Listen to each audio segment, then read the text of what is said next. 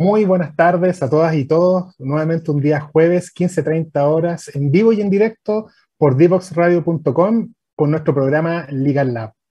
Tenemos una invitada de lujo el día de hoy que nos va a hablar sobre el rol de los institutos profesionales y centros de formación técnica dentro de todo el contexto que estamos viendo de programas de desarrollo impulsados por la Corfo tenemos a la encargada de este programa y además no solamente experta en esto, es una gran amiga, experta en muchas materias que ha sido parte de este ecosistema por tantos años, no tantos tampoco para no echarle más edad de la que tiene, porque joven igual que Fernando y yo.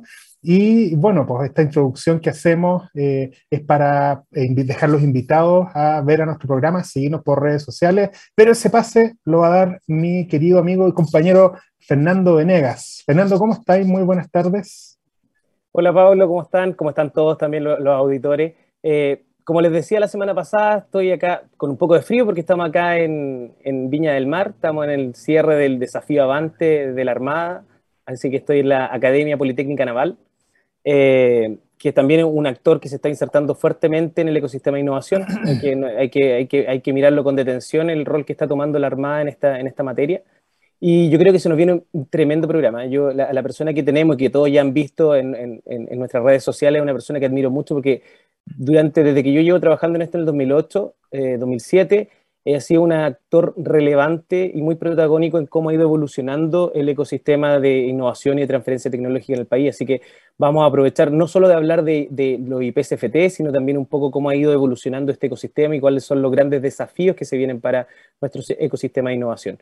Pero nos vamos de inmediato a nuestra primera pausa musical sin, y recordándoles, eso sí, seguirnos en nuestras redes sociales, como siempre, en Facebook, eh, LinkedIn, eh, Twitter y también recuerden eh, ver eh, los programas que quedan grabados en la página de divoxradio.com y también en SoundCloud y en eh, YouTube. nos vamos de inmediato entonces a una pequeña pausa musical y volvemos a nuestro primer bloque de entrevista con nuestra invitada. No te quedes fuera. Aprende sobre fenómenos naturales, sus riesgos y planificación territorial. Cada martes y viernes a las 11 de la mañana con Cristian Farías en divoxradio.com.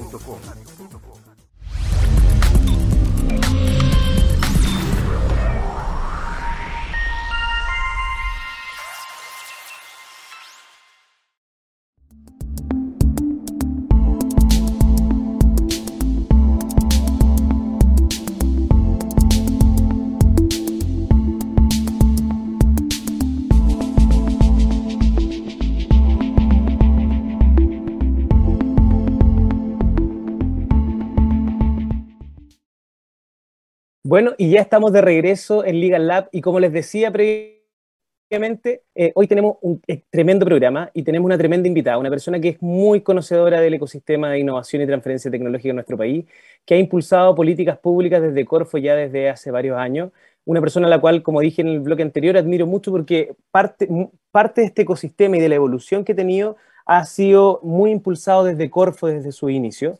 Eh, hoy tenemos como invitada a Elizabeth Zapata. Elizabeth es ingeniero civil químico de la Universidad de Concepción y también tiene un magíster en gestión tecnológica de la Universidad de Talca, donde también es académica del magíster en gestión tecnológica y es la directora, la, directora de desarrollo tecnológico de la Gerencia de Capacidades Tecnológicas de Corfo, desde donde se han impulsado desde el año 2009, más o menos que yo recuerdo, diversos instrumentos que han apuntado a generar innovación en las universidades, oficinas de transferencia tecnológica, y hoy en día está liderando el programa IPSFT 2030, del cual nos va a comentar en breve. ¿Cómo está Elizabeth? Bienvenida Hola. a Lab. Hola, mucho gusto. Oye, primero agradecerles muchísimo la invitación, eh, porque estoy entre amigos. Este, con Fernando y con Pablo nos conocemos hace harto tiempo. Eh, finalmente hemos por nuestros caminos y rutas laborales nos hemos encontrado, hemos compartido, hemos conocido, hemos aprendido. Entonces, es un, es un honor poder estar con ustedes el día de hoy.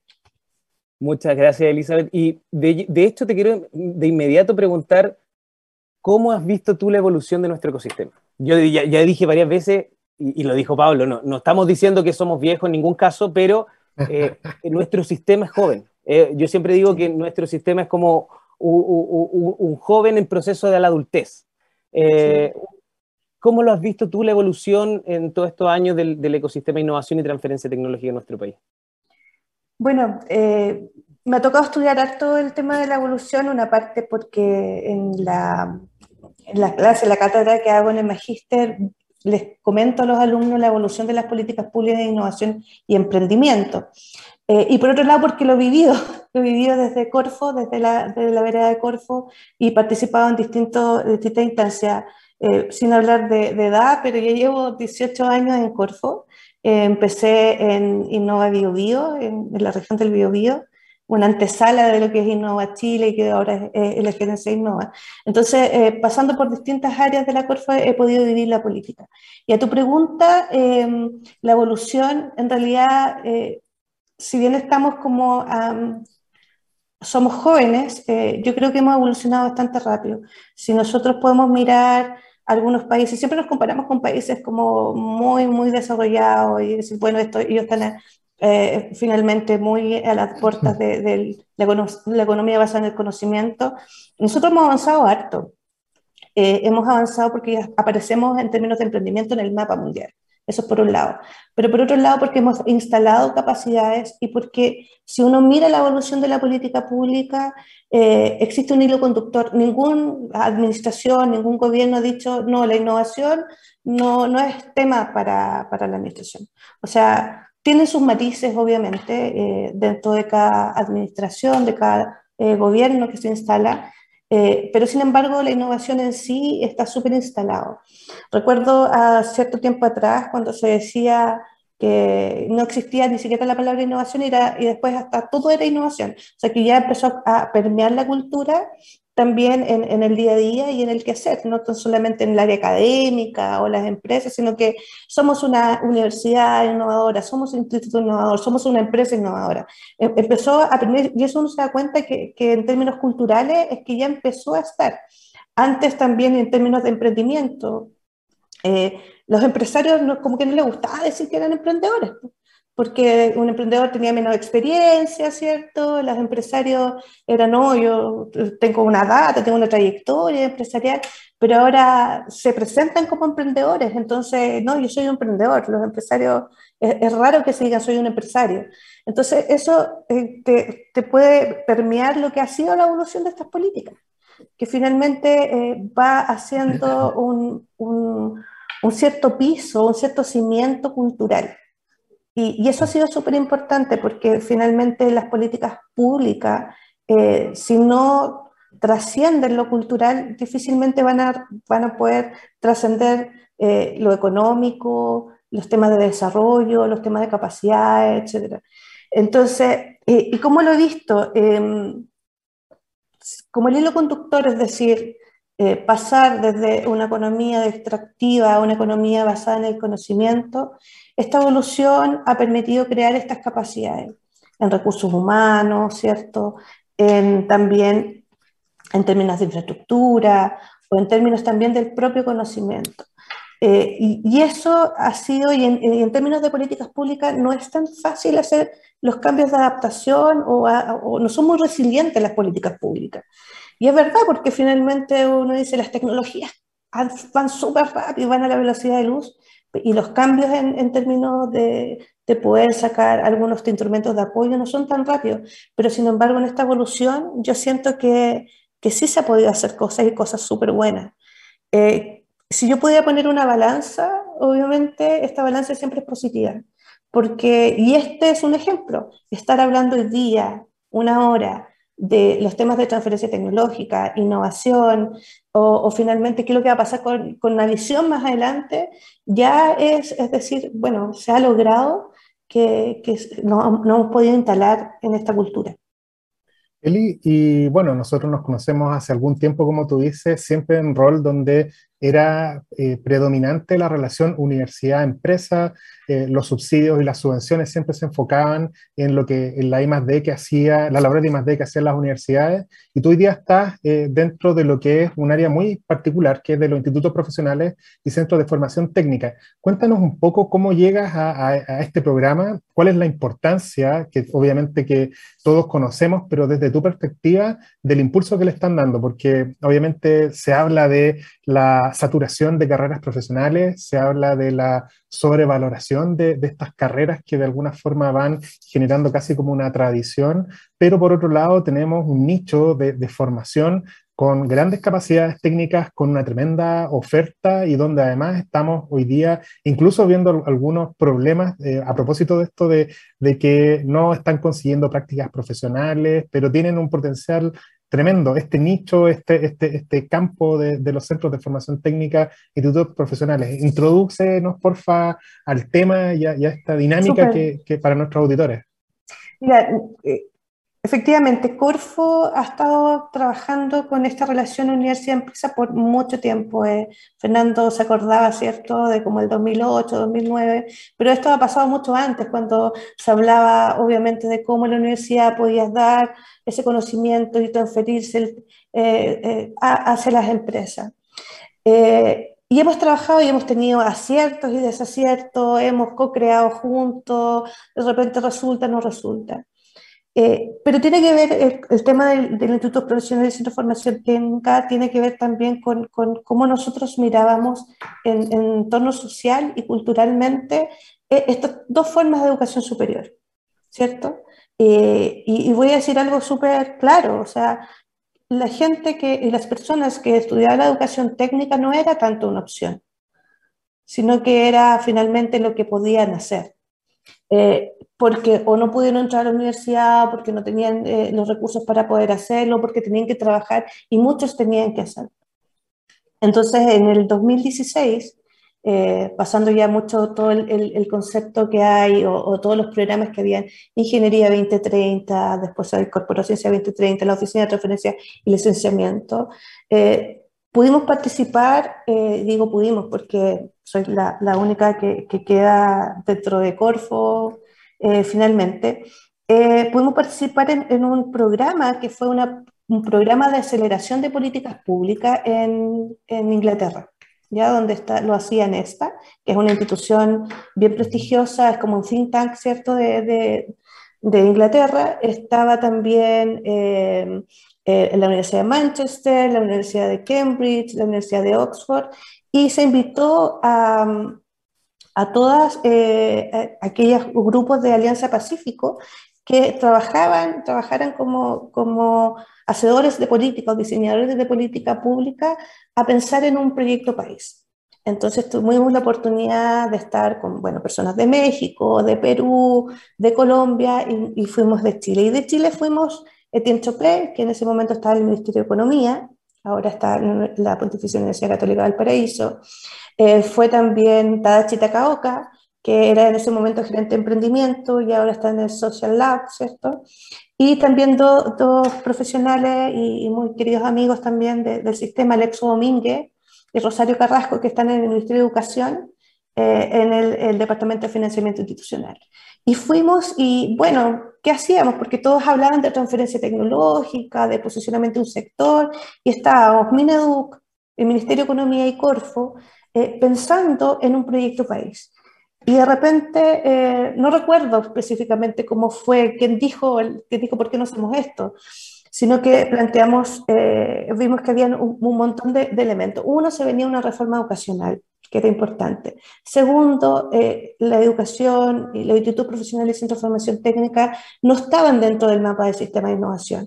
Puede ser que INACAP y DUOC sí, porque son instituciones grandes, han tenido varias experiencias, pero no estaba tan, tan inserto. Entonces empezamos con la idea y se gestó de poder trabajar en un programa y diseñar un programa que eh, se llamaba en ese tiempo eh, la revolución de los técnicos. Esta es una historia que yo creo que nunca le he contado, pero eh, es súper interesante. Se llamaba La Revolución de los Técnicos. Y así empezamos a trabajar eh, mirando de que los, eh, y cómo incorporar habilidades de innovación en los alumnos técnicos profesionales. Ese era nuestro, nuestro objetivo. Eh, incluso hicimos un taller, invitamos a, centros de formación técnica, a rectores, lo conectamos con los sectores productivos, etcétera, y empezamos a ver, bueno, ¿cuál es la brecha? Tuvimos entrevistas, entrevistas con rectores, entrevistas con docentes, docentes que eran súper innovadores, que impulsaban full innovación, y otros docentes que decían, no, pero es que acá los técnicos no tienen que pensar en innovación, los técnicos tienen que saber leer este manual. Así, así eran los extremos. Conocí, conocimos hasta alumnos, alumnos que habían hecho proyectos de innovación. Entonces cada vez fue tomando fuerza, fue tomando fuerza. Eh, lo seguimos presentando en toda la instancia de esta aceleradora de políticas públicas, pero como pasan estas cosas, eso fue ya 2016, 2017, el 2018 había cambio de administración. Entonces logramos instalar el tema, pero sin embargo, obviamente pasan estas cosas que llega una nueva administración y hay que tratar de convencer nuevamente. Eh, y el 2018 fue la ley, la nueva ley de educación superior, que ahí específicamente se reconocía al subsistema técnico profesional, eh, donde para poder eh, también acreditarse de forma de excelencia tenía que incorporar innovación. Entonces fue miel para los oídos para muchos que hemos estado trabajando, impulsando esto, eh, lo trabajamos con Viviana Pardo internamente acá dentro de Corfo, eh, del área de capital humano, Huecolda Velázquez, que también sigue trabajando ahora conmigo, y por el lado de Minedu, que estaba también Gonzalo Donoso, eh, que ahora está en ACAP, bueno, y Mónica Brevis, que también es, la impulsora desde Minedu. Y empezamos a trabajar en esto, entonces, y empezamos a descubrir un mundo increíble, increíble. Que yo lo hubiese querido tener esto con las universidades eh, Eli, pregunta, ¿cuál es, a tu parecer, el rol que juegan estos, institutos profesionales y centros de formación técnica en el ecosistema de innovación? ¿Por qué son tan importantes? Y cuando diseñaron este programa, ¿tuvieron algunos referentes internacionales para decir, esto es lo que queremos impulsar en Chile? Mira, eh, como evolucionó esto también, es que em, miramos obviamente referentes internacionales y por eso que era súper importante la gente de, de, Ministerio de Educación, gente que conoce el mundo técnico profesional. Eh, obviamente está en el, norte los colleges, ¿cierto? En Estados Unidos, en Canadá. Eh, luego está también en, en Suiza, eh, muy fuertemente, también está el, el, País Vasco. Y, y, miramos, empezamos a mirar un montón de países que Alemania también tiene todo lo que son las Fachhochschule y, y un montón de países, Australia también, eh, que, que la diferencia, la gran diferencia era la relevancia que tenía la educación técnica socialmente también. Entonces yo creo que ahí había una brecha súper importante porque es como tú relevas la educación técnico profesional, cómo tú le das valor, cómo tú la visibilizas no la visibilizas porque no tienes opción, sino porque realmente da un gran valor. Eh, cuando empezamos a diseñar el programa, eh, no, no, hicimos como un benchmarking de programa y llegamos, pescamos ese y lo instalamos, no, para nada, sino que fuimos tomando distintas experiencias que ya teníamos en el cuerpo como Corfo para poder empezar a ver algo mucho más sistémico. Yo creo que la gran oportunidad que tenemos con IPCFT 2030 es que es algo sistémico porque estamos atacando distintos niveles. El primero tuvimos que saber qué es lo que había, diagnóstico, y no solamente de estudios por estudio, sino que logramos también eh, incorporar eh, algún eh, apoyo en la estrategia de cómo podrían ellos empezar a 26 instituciones, empezar a incorporar dentro de su estrategia innovación. Entonces, no solamente es contratar un estudio, que es lo que pasa, hacer un benchmarking, ver cómo estamos en, en términos de innovación y transferencia, sino que también en conjunto, ir con las instituciones para ir apoyándola en términos de incorporarlo en la estrategia. Y después ya fue, la segunda fase fue mucho más sistémica, capacitación. 1.500 docentes y directivos capacitados en temas de innovación, emprendimiento, transferencia tecnológica, 1.500, o sea, pensaba yo y cuando hablábamos con estos temas, cuando hablábamos de las OTL, cuando empezamos a recién a, a, capacitar, ¿te acuerdas, Fernando? Tú, mismo tuviste varias capacitaciones. Eran, yo contabilicé una vez como 150 como máximo, eran súper poquitas, y era cuando ya era el pico, cuando decía se habían todos capacitados, pero eran 1500 ahora. 1500. Entonces, eso fue como, dijimos, ya, existe mucho interés. El otro tema que atacamos eh, también es el tema de, de la estrategia institucional. O sea, no sacamos nada con que sea algo muy puntual, sino que se quede en el ADN de la institución. Y ahí estuvo los programas estratégicos institucionales que están terminando ahora. Y también eh, la otra forma sistémica es qué pasaba con el sector productivo, los entornos relevantes, los sectores económicos. Entonces también estamos trabajando en hoja de ruta. Entonces tomamos la experiencia de distintos programas para hacerlo en uno solo, con una mirada mucho más sistémica que eso no tuvimos la oportunidad de hacerlo cuando empezamos con las universidades, años atrás, pero sí ahora. Oye, Eli, ¿y en qué está hoy día el, el, desafío? ¿En qué está hoy día el programa 2030? Cuéntanos ahí, y eh, antes de unos minutos más que tenemos que ir a la, a la segunda pausa, ¿cómo están hoy día y qué es lo que tú ves que se viene más inmediato? Mira, estamos hoy día terminando eh, la fase 2, que básicamente es eh, cómo incorporar los planes, los planes estratégicos institucionales, los conceptos de innovación y transferencia tecnológica. Ahí tenemos todas las instituciones que ya han estado trabajando en forma consorciada o también en forma individual y también terminando sus iniciativas de rápida implementación. Ellos no tan solo diseñar un plan estratégico, sino también ver cómo este plan estratégico se hacía, se materializaba en iniciativas que fueron de rápida implementación para empezar a probar, haciéndolo porque no esperamos que hicieran el diseño y después la implementación, sino que empiecen a remangarse las, las mangas, ¿cierto? Y poder hacerlo. Y el segundo término, eh, ahora en que estamos, es que se abrió la fase 3 para, dentro de alguna iniciativa de ese plan estratégico, las instituciones postularon para poder implementarlas. Entonces, ahora en este mes vamos a, a ya decir quiénes son los que se adjudican esta implementación para el año 2022.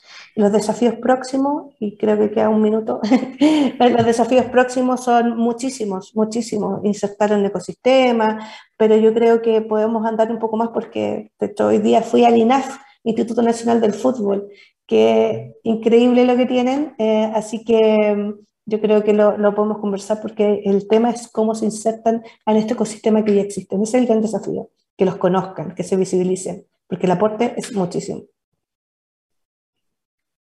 Hoy se nos fue volando el primer bloque, así que nos vamos a ir de inmediato a una pausa musical y vamos a retomar, de hecho, con el tema de INAF y los desafíos que se vienen para el IPSFT 2030. Eh, así que vamos y volvemos de inmediato a nuestra segunda pausa musical. Descubramos los beneficios y retos de la tecnología en el aprendizaje Escúchanos cada lunes y miércoles a las 15 horas en Tareas de Tecnología. Desafío para la próxima clase con Nicolás Soto en divoxradio.com.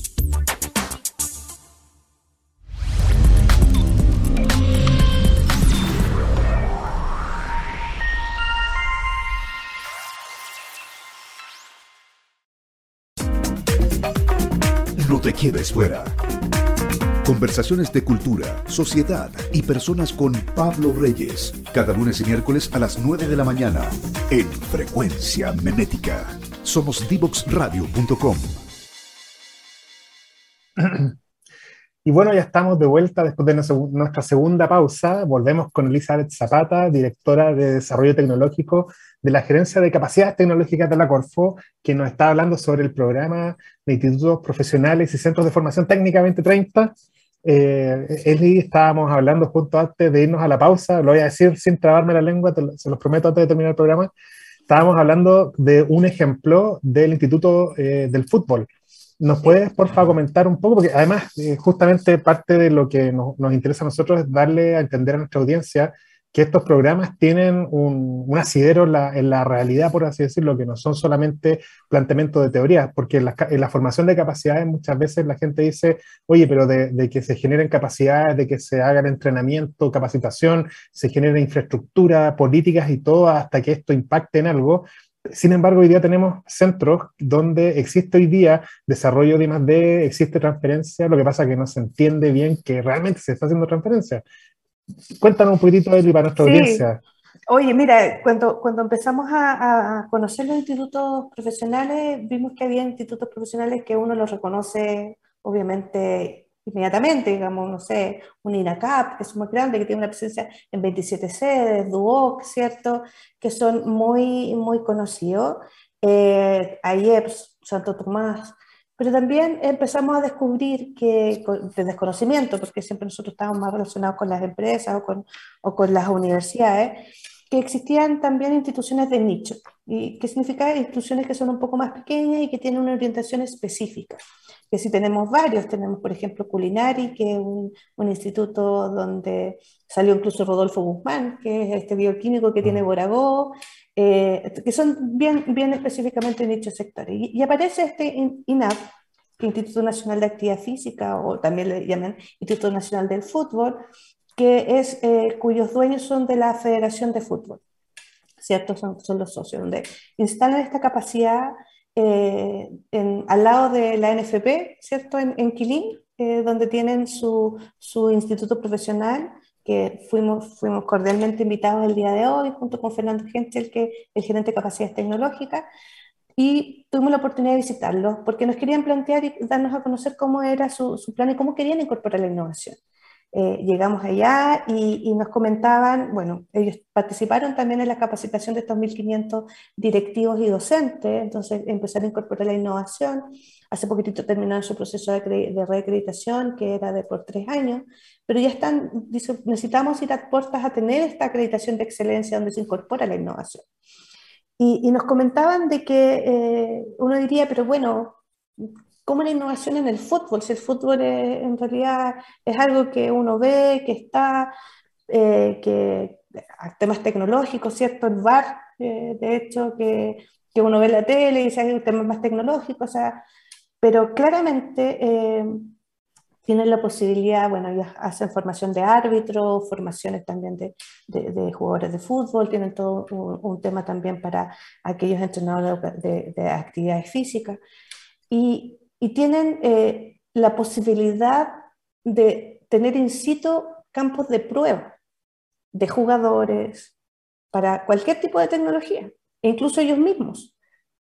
Toda la, información que se podría generar, generar en términos de, no solamente estadísticas, sino información que hay detrás de eso, como por ejemplo eh, en términos de, tipos de jugadores, de scouting de jugadores, de, formas o de buscar a, tipos de jugadores, o también estadísticas de, lo que son los, eh, los mismos partidos de fútbol.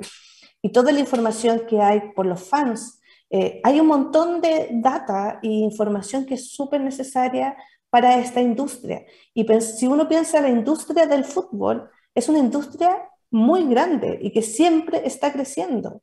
Entonces, poder hacer servicios tecnológicos asociados a, a esta industria, estamos pensando de que estamos con hartos, hartos millones de dólares. Y sobre todo teniendo la opción de probar en términos reales eh, este, cualquier tipo de tecnología. Nos contaban, por ejemplo, que hace poco eh, habían habían perdido, se había perdido la oportunidad que había en Chile, se había creado este, este spray que usan los árbitros, ¿cierto?, para marcar, eso había sido ideado por un chileno. Pero sin embargo, eh, finalmente no resultó, no se hizo, porque no sabían cómo finalmente hacer ese proceso de transferencia. Eh, y finalmente se, se, adoptó por otro lado. Todos los temas de imagen, todos los temas de inteligencia artificial, todos los temas de realidad aumentada, todos los temas de biomedicina, no de biomedicina, sino de dispositivos médicos para recuperaciones de, de estos tipos de deportistas. Hay, pero un mundo muy grande eh, en términos de tipos de tecnología y desarrollos tecnológicos. Y uno no hubiese pensado, dice, ah, fútbol. Sí, claro, fútbol, pero hay mucha tecnología y mucha innovación detrás. Eli, tú, hace un rato comentabas que, claro, eh, Chile tenía una curva de aprendizaje más acelerada, eh, muy impulsado desde la política pública. De hecho, a mi parecer, me ha tocado conocer la realidad de varios países de la región y yo creo que somos, em, fuimos pioneros en varios de estos temas. O sea, de, de, que existieran oficinas de transferencia tecnológica impulsadas desde una política pública no existe en América Latina, por lo menos cuando comenzaron conozco realidades de, colegas de, otros países donde son políticas que recién se están impulsando ahora, o sea, llevamos 10 años incluso de, ventaja. Con lo que están impulsando ustedes con los IPSFT, ¿cómo ves tú la articulación entre las universidades y esas oficinas de transferencia tecnológica, los hubs, que ya tienen esta como curva de aprendizaje instalada y estos nuevos actores que están recién insertándose? Es muchísima, pero lo que hay que entender que son, es una palabra a lo mejor muy, muy rara, pero animales distintos. Las universidades tienen, tienen su particularidad, ¿cierto? Ellos se dedican al tema del conocimiento y siempre nosotros como que lo empujamos, lo empujamos que se llegaran las empresas. En cambio, el otro animal, estos animales distintos eh, tienen una lógica muy, muy cercana a, a su entorno relevante. Y no digo solamente el término económico, sectores económicos, sino también a su entorno territorial. Eh, entonces, claramente, ah, yo creo que este aprendizaje y este camino va a ser bidireccional. Eh, no creo que sea solamente que todo el conocimiento que sea se va a traducir y se va a colocar, aunque se pueda decodificar y decodificar con algunas cosas. Yo creo que va a ser un aprendizaje bidireccional súper importante, porque les comentaba hace, hace un momento, eh, estos animales distintos tienen incluso sus plantas de docentes son distintas. Las plantas de la universidad hay menos honorarios que de los que están trabajando 100% en las universidades. Acá son un 30% quizás en algunos institutos son los que están en, trabajan de planta y el resto trabajan en empresas, trabajan en otros institutos, tienen su muy, muy buena conexión con su entorno, trabajan en el sector público.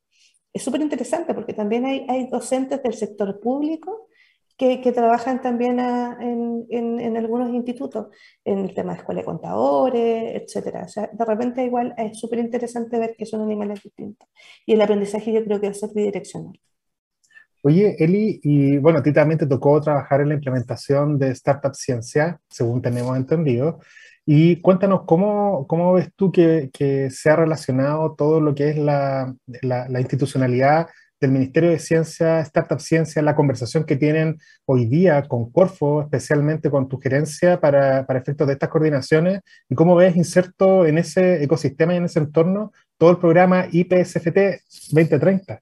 Bien, lo dijiste bien, Pablo. Excelente. Oye, y, y, ahí como para tirar un, un, chamullo, ¿tú ves el día de mañana algún tipo de incentivo tipo Startup Ciencia orientado más a los institutos profesionales y centros de formación técnica, no? Uy, voy a hacer un spoiler, pero es perfecto. Mira, eh, la Startup Ciencia nos tocó eh, diseñarlo e implementarlo muy de cerca con el Ministerio de Ciencia. De hecho, Todavía tenemos la cartera de la primera generación, eh, se ha traspasado un proyecto, eh, porque se va a la NIT, por supuesto, y, y, claro, teníamos muchos desafíos. El primer desafío era, vamos a poner en el sistema un instrumento que nunca había estado y que todo el mundo lloraba que, era, que no era ni siquiera un capital semilla, o sea, era un, proyecto pequeñito, que tú ya tenías un prototipo medio validado, ¿cierto? Y necesitabas entrar al mercado, pero tampoco eras una innovación súper empresarial que, que, tenías, que necesitabas muchos recursos para poder hacerlo. Entonces, eh, yo creo que esa brecha que siempre, que, que, siempre vimos y que siempre existía, que no era ni de un proyecto de, que venía de las universidades, sino que descubrir que esa brecha se podía abordar, estábamos como muy muy contentos. Em, también empezamos a introducir cosas que ya en este mundo, eh, el mundo más de, universitario, el mundo de transferencia, ya las conocíamos, los famosos TRL, ¿cierto? Los Technology Readiness Level, que finalmente era cómo tan madura estaba la tecnología o no. Em, entonces, todos esos temas se empezaron a introducir y, y empezamos a tener esta primera generación eh, primera generación con 19 proyectos eh, que todavía tienen muchos desafíos. Eh, nosotros estamos siempre, independiente que estos proyectos se vayan en su gestión a, a, la NID, a la Agencia Nacional de Investigación y Desarrollo, nosotros siempre vamos a estar con, con las puertas como muy abiertas, sobre todo para la otra parte, para la parte del ecosistema de emprendimiento dinámico. Eh, sobre todo porque Corfo tiene, eh, trabaja mucho con los ecosistemas. Tengo la suerte de estar en el, en el, subcomité de emprendimiento, donde vemos los fondos de etapas tempranas, donde vemos también todos los temas de las aceleradoras de negocio. Entonces, toda esa conexión que, finalmente podría ser bastante natural, están siempre en las puertas abiertas y vamos a seguir apoyando en ese sentido. Y también con los hubs, porque tenemos la suerte también de, de seguir con los hubs hasta por lo menos el, 2023, entonces también, de cierta manera, existe una coordinación con el equipo que está en la NIT para poder hacer que este soft landing, pero a la NIT sea lo más eh, eh, fácil y, bueno posible. Y a raíz de eso mismo, de, este soft landing entre programas que se fueron de Corfo a NIT, eh, con la creación del nuevo Ministerio de Ciencia y Tecnología se genera esta nueva institucionalidad para, para nuestro país. ¿Cuál crees tú, basado en tu experiencia, Eli, que van a ser los principales desafíos de la nueva institucionalidad? Este tan esperado Ministerio de Ciencia y Tecnología, ¿cuáles van a ser los grandes desafíos que va a tener? Yo creo que eh, voy a ser políticamente correcta, que a me encanta, eh, sobre todo porque que pase, pase más para el TCI, o sea, que no solamente se queda en ciencia. Yo creo que el gran desafío del Ministerio de Ciencia, Tecnología, Conocimiento e Innovación es que pase mucho más en esta coordinación y esta visión más sistémica en términos tecnológicos. Eh, porque siempre a, mí me, me cuesta entender mucho que siempre se dice, bueno, es que tenemos que aumentar el, el, el, porcentaje de, de, del I+D, ¿cierto? Aumentamos el porcentaje de I+D, pero nunca hablamos tampoco del desarrollo de tecnología que no necesariamente tiene que partir del I+D o que la innovación tiene que partir del I+D. No se habla de integración tecnológica, no se habla de donde pueden surgir grandes innovaciones, donde el, el término de competitividad nos hace mucho más fuerte. Eh, hace tiempo y hace poquitito como que escuché algo que me hizo mucho sentido. Si, si fuéramos los chilenos y nos pagaran por, por memes, seríamos millonarios, porque la creatividad que tenemos es muy grande. Eh, Chile tiene una creatividad increíble, pero cómo se materializa en un proceso, ese proceso eh, es a través de la innovación y no necesariamente a partir del I+.D. Entonces, el gran desafío es cómo transitar a que no esté capturado por ese I+.D., sino que empieza a migrar al D más I. Yo no te respondí la otra pregunta, Pablo, que tú me hiciste, que, que, que, se viene para el IPSFT. Bueno, eh, nosotros hicimos hace poquitito un, piloto, un desafío de innovación, cómo vinculábamos a los, a, los IPSFT al, con el sector productivo a través de proyectos de desarrollo tecnológico e innovación. Eh, y para ver, porque no sabíamos bien, habíamos hecho diagnóstico, pero otra cosa es con guitarra, como, dice, como dicen los músicos, ¿cierto? Y ahora que estamos en el programa de rock, entonces más encima es ad hoc. entonces, eh, no teníamos muchas expectativas, decimos, bueno, a lo mejor nos vienen mucho, a lo mejor vienen poco, no sabemos. Y nos llegaron eh, proyectos súper interesantes y queríamos hacer este piloto porque nosotros ya en la dirección de presupuesto tenemos eh, ingresado un nuevo programa eh, desde Corfo, que es eh, exclusivo para los IPICFT, que se pueden conectar y desarrollar tecnologías e innovaciones con el sector productivo. Eh, si esto es aprobado, ya podríamos tener concursos permanentes, así como antiguamente teníamos el I+D aplicada, ¿se acuerdan? De que teníamos la universidad hacían proyectos, entonces ahora vamos a tener el D más I, pero el D más I chiquitito, que es el desarrollo tecnológico y la innovación, que es el rol de la Corfo, y ahí me agarro inmediatamente con, con, lo que tu pregunta, Fernando, en los roles, porque la Corfo su rol es el desarrollo tecnológico con fines productivos y la innovación productiva. Entonces, obviamente ese nicho y esa forma es la que estamos mucho más cercanos a los IPI CFT. Y no estamos hablando de que sean, bueno, no, existen innovaciones bastante interesantes eh, que tienen mucho mucho alto potencial de crecimiento, no necesariamente basado en el I+.D. Oye, Eli, ¿y, cómo ves tú a los centros de formación técnica y a los, a los institutos profesionales de acá a tres años más, cinco años más, concluyendo ya esta fase del 2030? No vamos a estar en, 2030 naturalmente, pero ¿cómo te gustaría a ti hagamos ciencia ficción de, de, cómo ves tú los institutos? Estamos en una, discutiendo una nueva institucionalidad en relación a la constitución se están discutiendo, obviamente, ahí Fernando nos, comentó en pausa que ahora en enero empiezan las discusiones a, propósito de los derechos de propiedad intelectual y se vienen desafíos tremendos. Entonces, ¿cómo ves tú, cómo te gustaría ver? Ya hemos, hemos hablado del pasado, lo que hemos visto, cómo hemos evolucionado, hablemos del futuro. ¿Cómo ves a los IPSFT de aquí a 3, 5 años más? Eh, yo los veo con una capacidad de, de innovación bidireccional súper interesante porque eh, si bien es cierto, como dije, en el pasado hay experiencias, eh, tienen una lógica y también como son animales distintos que las universidades, tiene una lógica muy distinta también. Y esa lógica es de rapidez. Las carreras duran dos años y medio, dos años, cuatro años, o sea, no estamos hablando que son carreras muy largas. Entonces veo a muchos emprendedores eh, saliendo, pero emprendedores no solamente de esos emprendedores clásicos, sino con los conceptos de innovación en su ADN, pensando, eh, solucionando problemas en sus entornos laborales, en sus territorios. Entonces, y eso es súper importante. Y, en términos de desafío, yo creo que la componente territorial que tienen estas instituciones es muy importante. También la ley eh, crea los CFT estatales, los Centros de Formación Técnica Estatales cuyos focos están obviamente en el territorio y que no están centrados, eh, no están creados, están instalados en las capitales regionales, están eh, instalados donde no existe alguna oferta. Entonces ahí estamos trabajando también muy fuertemente con ellos, con, porque ellos ni siquiera tienen trayectorias anteriores, sino que se están instalando con una oferta nueva, en un territorio nuevo.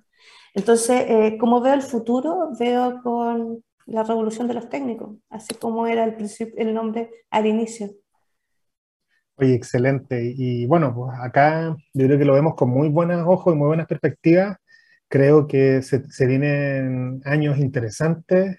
Obviamente que tenemos que felicitarte, Eli, por todo lo que has hecho, no solamente en, el, en este programa ahora, sino que cómo has tomado todo lo que has visto en la evolución del ecosistema eh, y cómo lo has transmitido desde, desde la institucionalidad eh, para que los centros de formación técnica, institutos profesionales, puedan generar estas competencias, generar estas capacidades, como dices tú, tremendos potenciales. Y esperemos aquí en 3, 5 años más poder ver esos resultados. No vamos a esperar 3, 5 años más para volverte a invitar a nuestro programa, obviamente. Ya eres parte de la casa, pero por ahora al menos tengo que enviar a pausa, tengo que darte las gracias. Se nos acabó el tiempo de la entrevista, pasó volando.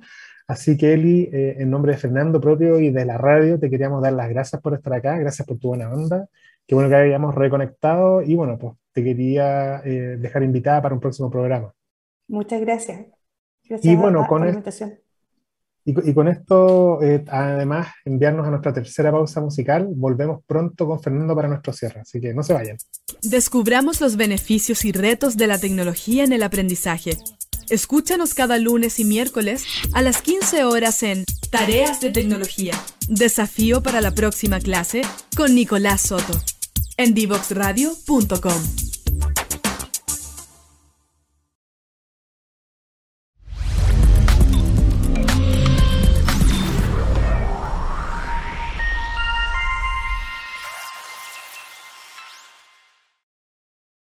No te quieres fuera. Conversaciones de minería y energía con Nancy Pérez y Pamela Chávez. Cada martes y viernes a las 15 horas Recursos con perspectiva. Recursos con perspectiva. Somos divoxradio.com. Bueno, ya estamos de regreso para hacer el cierre del programa y como lo dijimos en un comienzo, eh, se venía un programa muy, muy bueno. Eh, y siempre como tratamos de hacerlo con, con, Pablo, tratamos de rescatar algunas ideas fuerza, obviamente ideas fuerza que también son las que nos gusta más escuchar. Eh, en mi caso me quedo con dos ideas para mí que son muy relevantes. Uno, respecto eh, en cuanto a la institucionalidad para, en, ciencia y tecnología para el país, es importante, a mi parecer, eh, por lo menos yo soy un fiel eh, convencido de eso, que el, modelo de ciencia y tecnología para Chile tiene que tener dos pilares. Hay un pilar fundamental que promueva la ciencia, que promueve el desarrollo y el, conocimiento, pero tiene que haber otro pilar tan fundamental que tiene que apuntar al desarrollo productivo. Y ese es un pilar que está muy vinculado con el sector empresarial mientras nosotros no mejoremos la competitividad de nuestras pymes, estamos un poco fritos en cuanto a alcanzar un modelo de desarrollo óptimo para nuestro país. Eh, ese es un punto. El segundo punto, para mí, muy importante, que los IPCFT, y lo decía muy bien eh, Elizabeth, eh, apuntan mucho a lo territorial. Y, yo soy también un convencido de este concepto de innovación anclada al territorio, de lograr responder a las, a las necesidades que tiene tu región. creo que ese es otro tema que también debemos impulsar como país fuertemente. Em, vamos, y, vamos a tener que esperar ahora cómo son los resultados de este programa IPSFT. Eh, yo no creo que vamos a tener que esperar tanto. Esperemos no tener que esperar tres o cinco años, sino que con la curva de aprendizaje que ya ha tenido el ecosistema, esperemos que ellos puedan avanzar mucho más rápido aún. Eh, y, dado que ellos están en, la primera línea de, de, responder a necesidades tempranas de la industria y de necesidades también de corto plazo, creo que es posible que veamos resultados también en el corto plazo. Así que yo me quedo sumamente eh, esperanzado de, ver a este nuevo actor en el ecosistema de innovación tomando un rol bastante importante. eh, y mejorando sobre todo la competitividad y apuntando principalmente a las pymes de nuestro país. Eh, te doy el pase, Pablo, para hacer el cierre final de, nuestro programa e invitar a nuestros auditores para ya la siguiente semana. Sí, solamente reforzar lo que tú de decir con eh, nuevamente darnos cuenta del rol que está teniendo Corfo en el desarrollo y generación de capacidades. Ya lo vimos los que somos, los que llevamos algún tiempo en el ecosistema, como hace 10, 12 años se empezó a generar capacidades a nivel de OTL, generación de formación, cursos, capacitaciones, y, en esa época, con, con, obviamente mucho impulso, lo que nos comentó la Eli, de cuántas personas estaban interesadas, cómo estas se involucraban, 1.500 personas capacitadas, en, comparando, digamos, 10 años atrás, en capacitaciones relativamente similares, que eran un 10%, se viene, yo creo, una ola muy grande y obviamente acá la generación de capacidades, este rol que cumple la Corfo es sumamente importante. Yo sé que tengo conflicto de interés para dar estas recomendaciones, pero, pero lo digo con, con mucho cariño acá, la, eh, agencia de capacidades, nuevamente acá mostrando que inversión en el largo plazo en infraestructura eh, eh, digamos, de alguna forma rinde frutos. Así que no me cabe duda que vamos a tener éxito y vamos a ver este, este, este, este florecer de los institutos profesionales y centros de formación técnica. Los dejo invitados. Próximo jueves, 15.30 horas, nuevamente otro tremendo invitado. Mientras tanto, síganos por las redes sociales, Instagram, Twitter, em, Facebook, eh, LinkedIn, YouTube, eh, todas las demás redes de los millennials. Me siento tan viejo cuando digo esto. Página web, divoxradio.com. Todos nuestros programas que han grabado para reconsultar. Así que, además de agradecer a Fernando y a la Connie, nos vemos el próximo jueves en divoxradio.com. Muchas gracias.